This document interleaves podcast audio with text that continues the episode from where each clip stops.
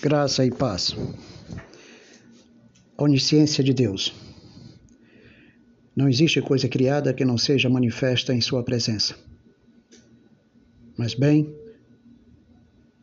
todas elas estão expostas, desnudas ou completamente nuas diante dos olhos daquele a quem temos que dar conta ou prestar contas. Hebreus capítulo 14, versículo 13.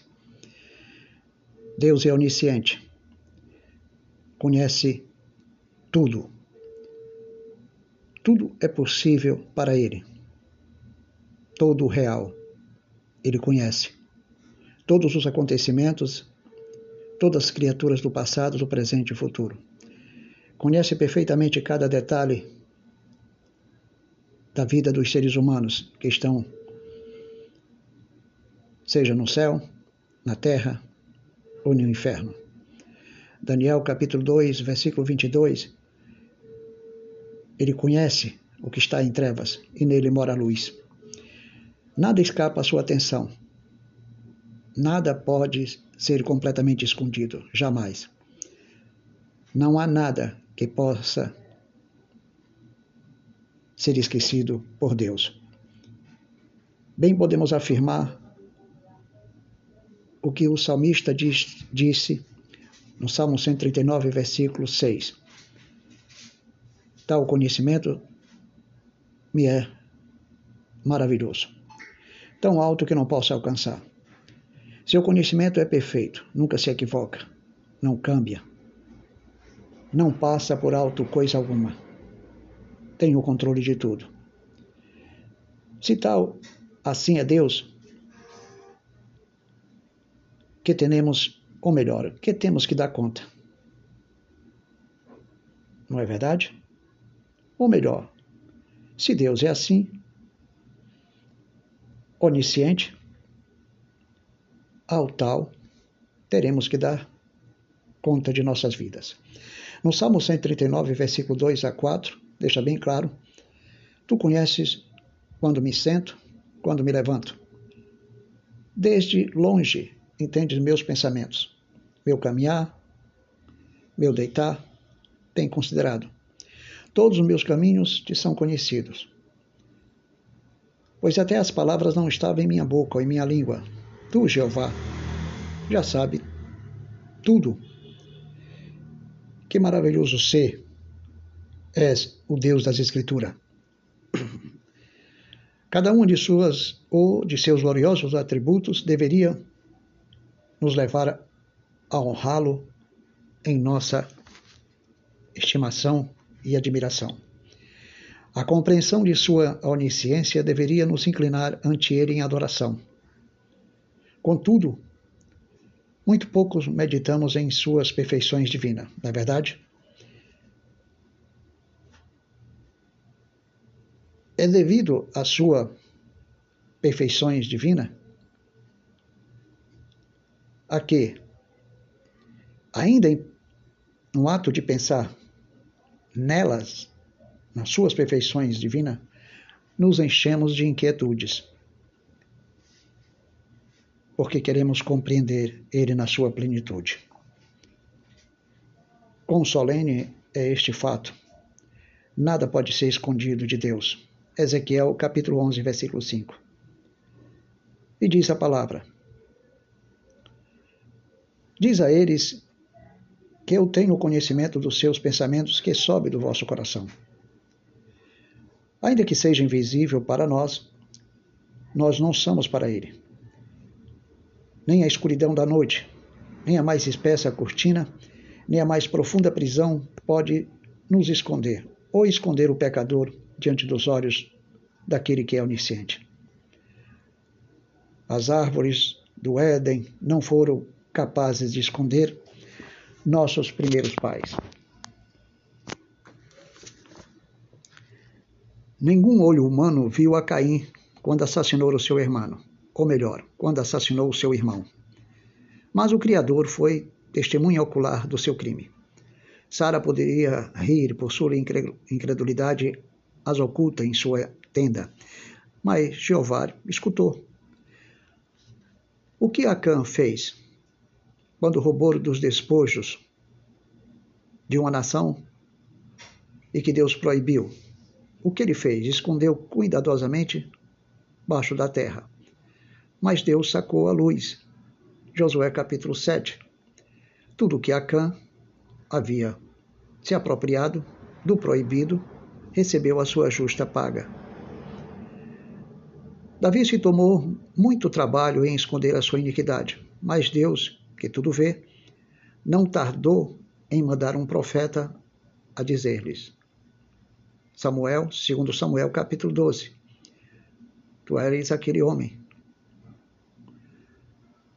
E nas tribos que ficaram no oriente do Jordão, do Jordão, o que Deus disse?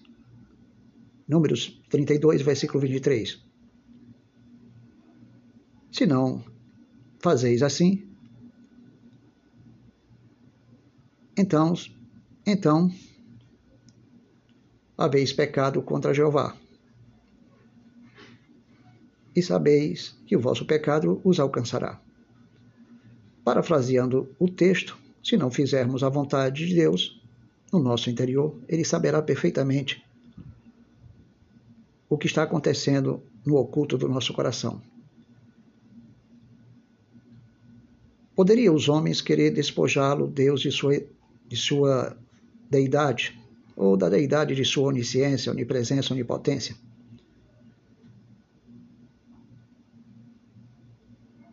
Que prova, veja bem,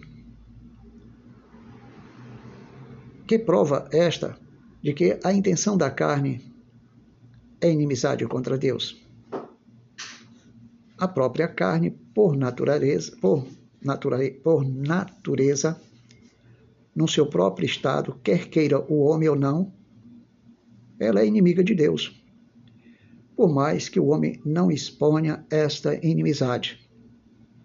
Mas o homem, por natureza, ele é inimigo de Deus através da sua carne. Não adianta ele escapar disso.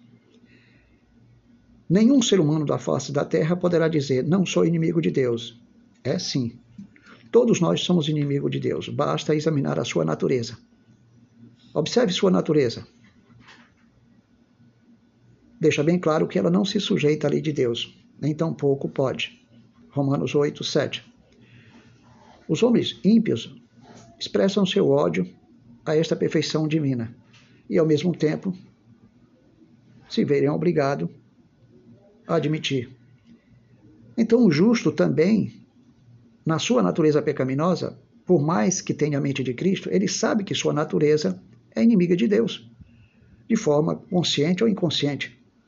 Todos nós expressamos pensamentos, sentimentos, sensações, emoções, desejo, vontade, razão, instinto, que expressam essa inimizade, até os nossos impulsos e desejos, até mesmo durante a sua oração, durante a nossa oração. Então desejaríamos que não existisse uma testemunha ocular desses pecados, mas o esquadrinhador dos nossos corações, o juiz de nossas ações, tudo tem conhecimento. Então não vai adiantar quitarmos os nossos pensamentos a um Deus poderoso. Oséias capítulo 7, versículo 2 nos diz: E não dizem, e não diz o seu coração, que eu não tenho memória de vossa maldade? Absurdo. As pessoas pensam que Deus não tem memória da nossa maldade, do nosso interior. Então nós observamos solenemente que o oitavo versículo do Salmo 90 deixa bem claro que todo aquele que rejeita Cristo tem boas razões para temer ante ele, ou temblar. Puseste nossas maldades diante de ti, nossos erros à luz do teu rosto. Então não adianta você negar ou aceitar a Cristo, porque Deus sempre sabe que existe uma maldade na sua natureza pecaminosa, até na hora que você recebeu Cristo. A onisciência de Deus é uma verdade cheia de consolação para os verdadeiros crentes, mas os verdadeiros crentes precisam entender que a sua natureza é inimiga de Deus, e isso ele não consegue evitar. Se Deus não peleja contra a nossa natureza, nós não realizamos a vontade de Deus. Sem mim, nada podeis fazer. Se o Senhor não edificar a casa, em vão trabalham os edificadores. Se Deus não estiver presente, você não vencerá a sua natureza. E por que, que você consegue fazer morrer as obras da carne por meio do Espírito de Deus? A Bíblia diz que por meio do Espírito de Deus fazemos morrer as, as obras da carne. E por que, que você consegue? Porque, primeiramente, Cristo crucificou o velho homem e destruiu o corpo do pecado, limitou. E veio o Espírito, habitou na sua vida, para exatamente lhe capacitar. Se Jesus nada disto houvesse feito, você não conseguiria, não conseguiria também crucificar o velho homem e deter o domínio do corpo do pecado. E, se, e você só consegue por meio do Espírito. Porque Deus sabe que você tem maus pensamentos, sentimentos, sensações e emoções.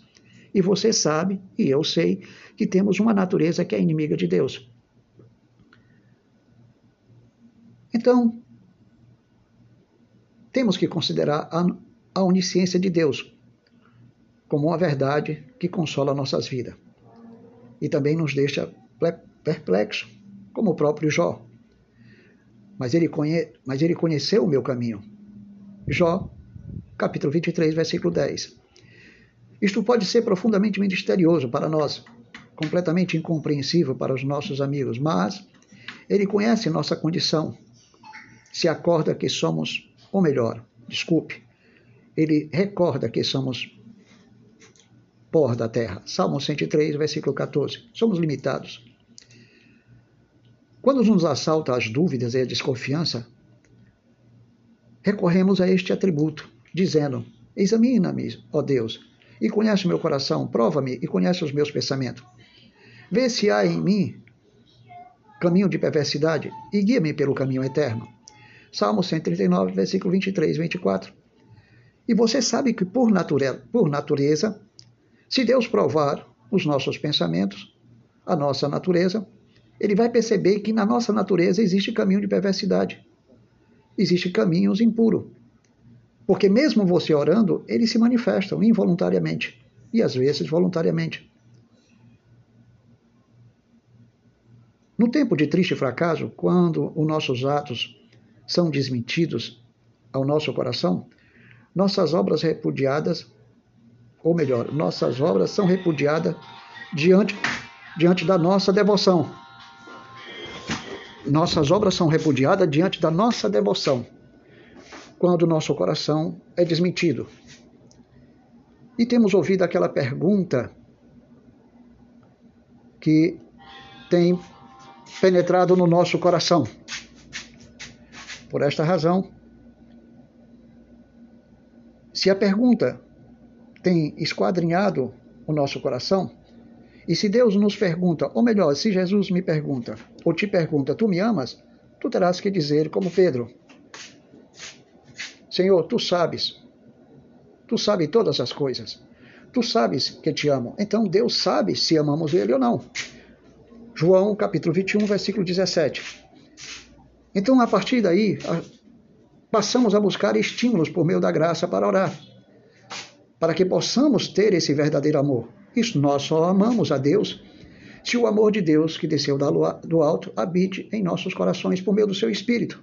Romanos capítulo 5, versículo 5. Porque desta forma ninguém consegue amar a Deus. Ninguém ama a Deus por vontade própria, porque a sua natureza não permite. Mas a graça capacita. Não há razão para temer que as nossas petições ou as petições do justo não sejam ouvidas, nem suas lágrimas, suspiro, escape à atenção de Deus porque ele conhece os pensamentos e as intenções do coração. Não há perigo que, um que a um santo. Veja bem, não há perigo de que um santo seja passado por alto na multidão daqueles que um dia e a cada hora apresentam as suas petições. Porque a mente de Deus é infinita, é capaz de prestar atenção, a mesma atenção a milhões do que um só que busca a sua atenção. Assim mesmo, a falta de uma linguagem apropriada e a incapacidade de dar expressões ao mais profundo dos nossos anelos ou dos anelos de nossa alma não comprometerá nossas orações. Porque, diz a própria palavra, e sucederá que antes que chame, eu responderei. enquanto este, estejam falando, eu lhe escutarei. Isaías capítulo 65, versículo 24. Grande é o Senhor nosso, e de muito poder, seu entendimento é infinito, diz o próprio Salmo 147, versículo 5. Deus não, so, não somente conhece tudo o que sucedeu no passado em qualquer parte dos vastos domínios, tudo que agora acontece no universo inteiro ele conhece. E as demais coisas. Ele sabe todos os feitos, todos os acontecimentos, desde o mais insignificante até o mais grande. Ou melhor, até o maior. O mais grande é uma expressão usada no espanhol, querendo dizer o mais gigantesco, que terão lugar no futuro. Deus já tem conhecimento. O conhecimento do futuro por parte de Deus é tão completo como completo é seu conhecimento do passado, presente e também do futuro, como já foi dito. Isto é assim porque o futuro depende inteiramente dele. Se algo pudesse acontecer de alguma veja bem, se se algo pudesse em alguma maneira ocorrer sem a direta agência e a permissão de Deus, ela seria independente dele. E Deus deixaria, de, portanto, de ser supremo, soberano.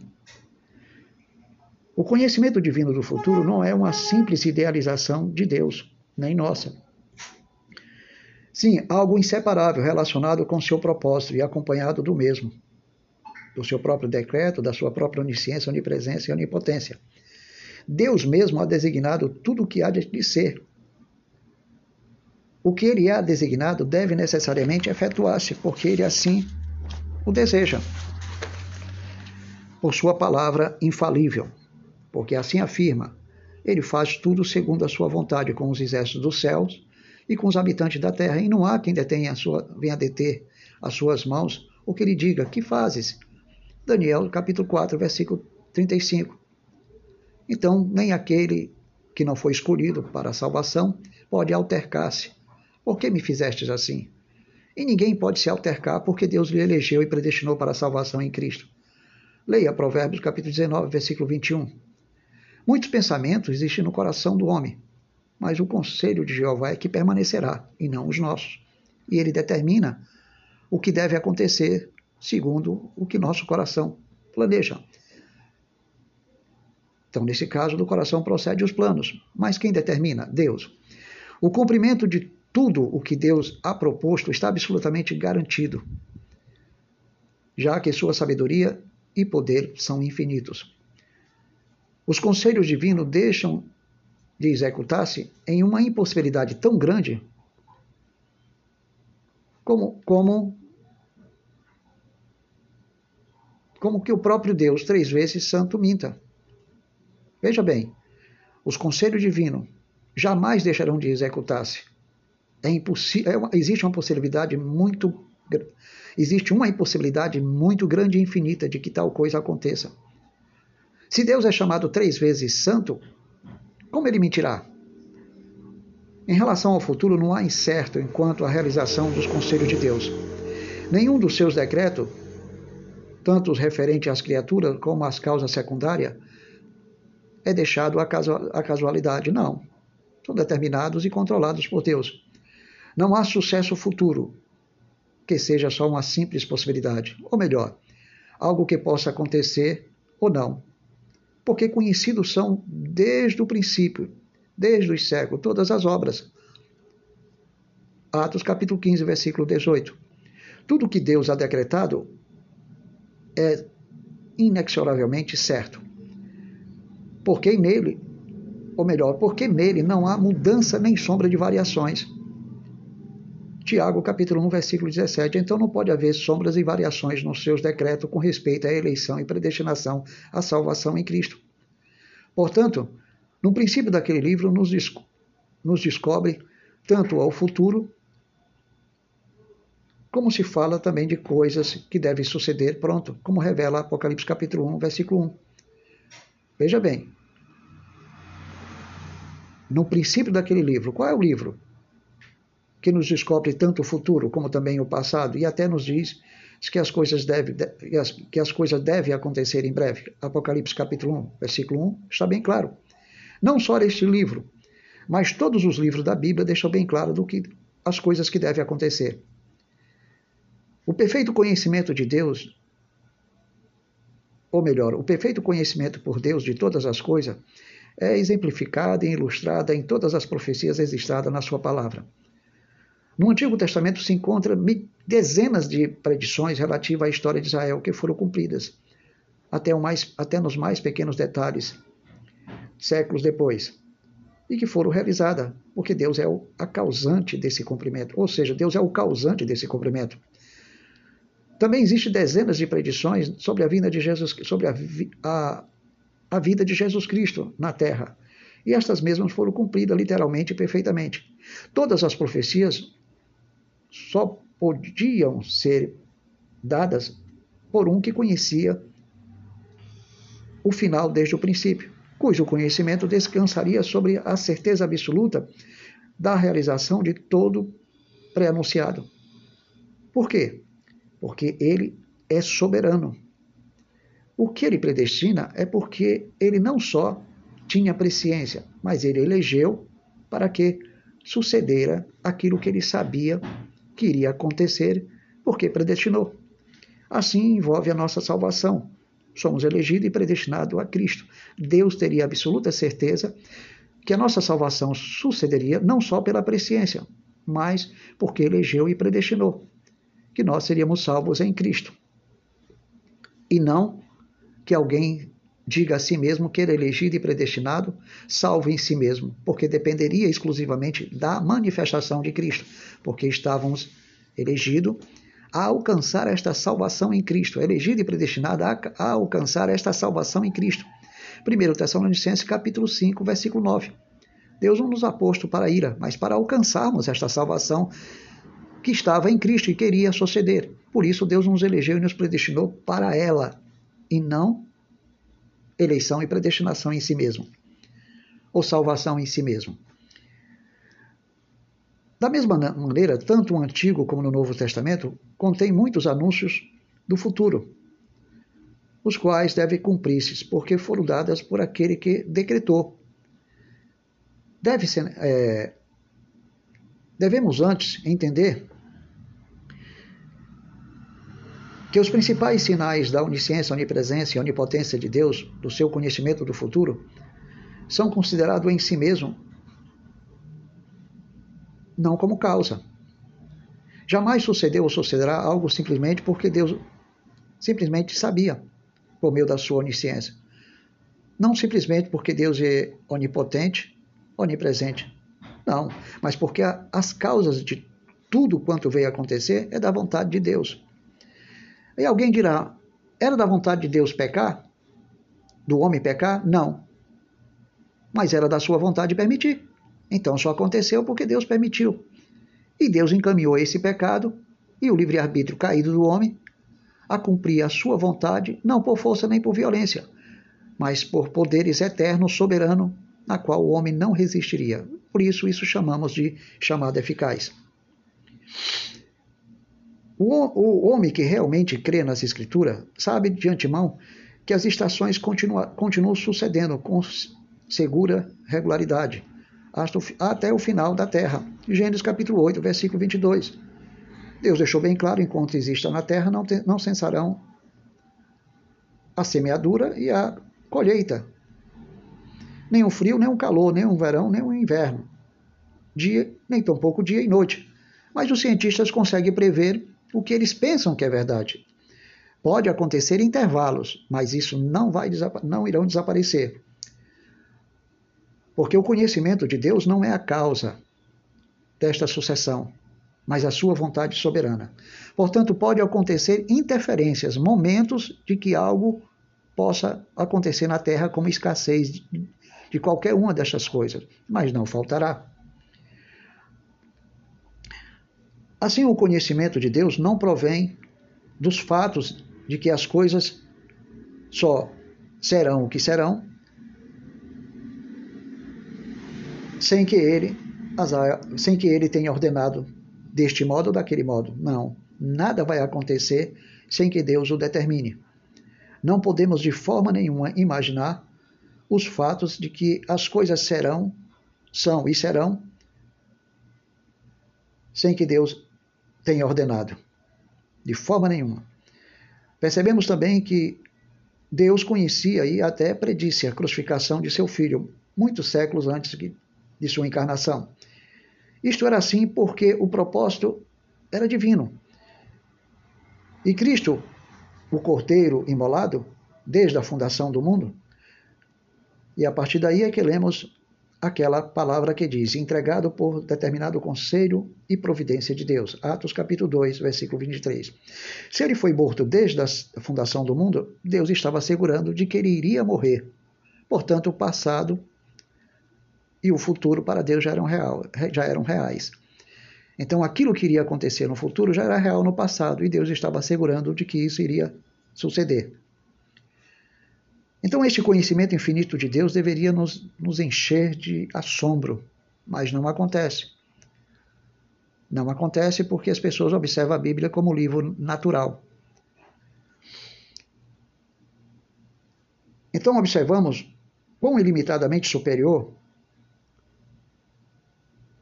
Veja bem, quão ilimitadamente superior ao mais sábio dos homens é o, é o próprio Deus, o Eterno.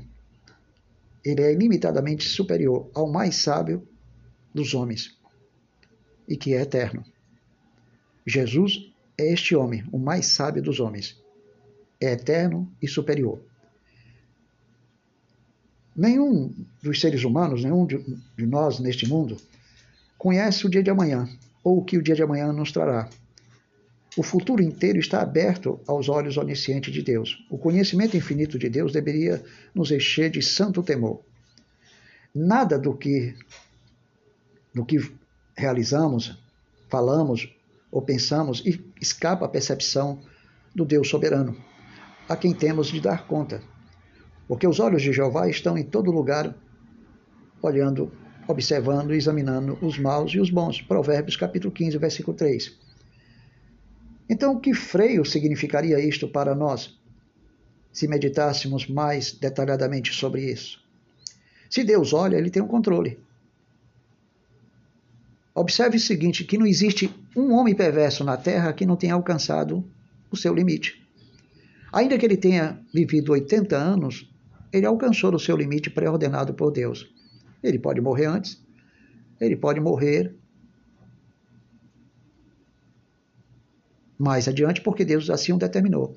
Se Deus determinou toda a nossa existência, os anos de vida, alguém dirá assim: se Deus determinou tantos anos, por que que fulano, ou melhor, será que fulano não poderia morrer antes do tempo determinado por Deus? De forma nenhuma. Ele só morrerá se Deus assim o determinar, mesmo que Deus tenha lhe concedido a graça de morrer só depois de seis anos. Mas se ele morrer antes, é porque Deus assim o determinou. Nada acontece por acaso. Quando Deus disse que Saul, é, quando a palavra de Deus diz que Saul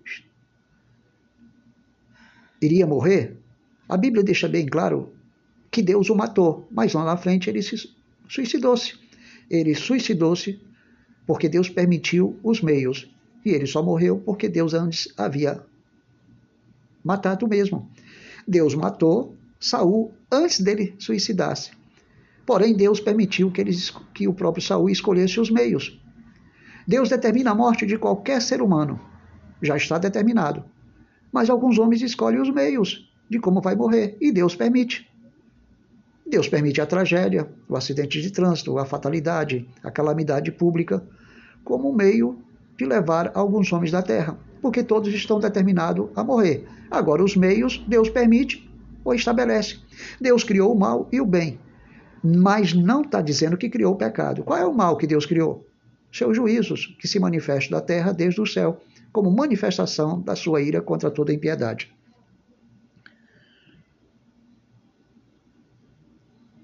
Nada do, do que fazemos, falamos, como foi dito, pensamos, escapa à percepção de Deus porque os seus olhos estão sobre nós. Então, nesse caso, em lugar de atuar indiferentemente, diríamos, deveríamos reconhecer como H. Tu és o Deus que me vê. Gênesis capítulo 16, versículo 13. A compreensão do infinito conhecimento de Deus deve nos encher ou encher o cristão de adoração e afirmar: minha vida inteira ha permanecido aberta aos olhos de Deus desde o princípio. O prévio de todas as nossas caídas, de nossos pecados, nossas reincidências. Portanto, assim, todo, tudo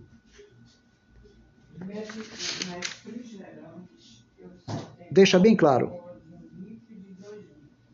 Deus fixou o seu coração em nós, em qualquer circunstâncias de nossa caminhada, com caída ou sem caída, com pecado ou sem pecado. Deus está com seus olhos fixos e nada acontece se ele não permitir. A compreensão desses fatos deve nos levar a prostrar-se em admiração e adoração diante dele, para compreendermos que Deus é soberano, mas é também onisciente. E como soberano e onisciente, ele tem o um controle de tudo. Graça e paz.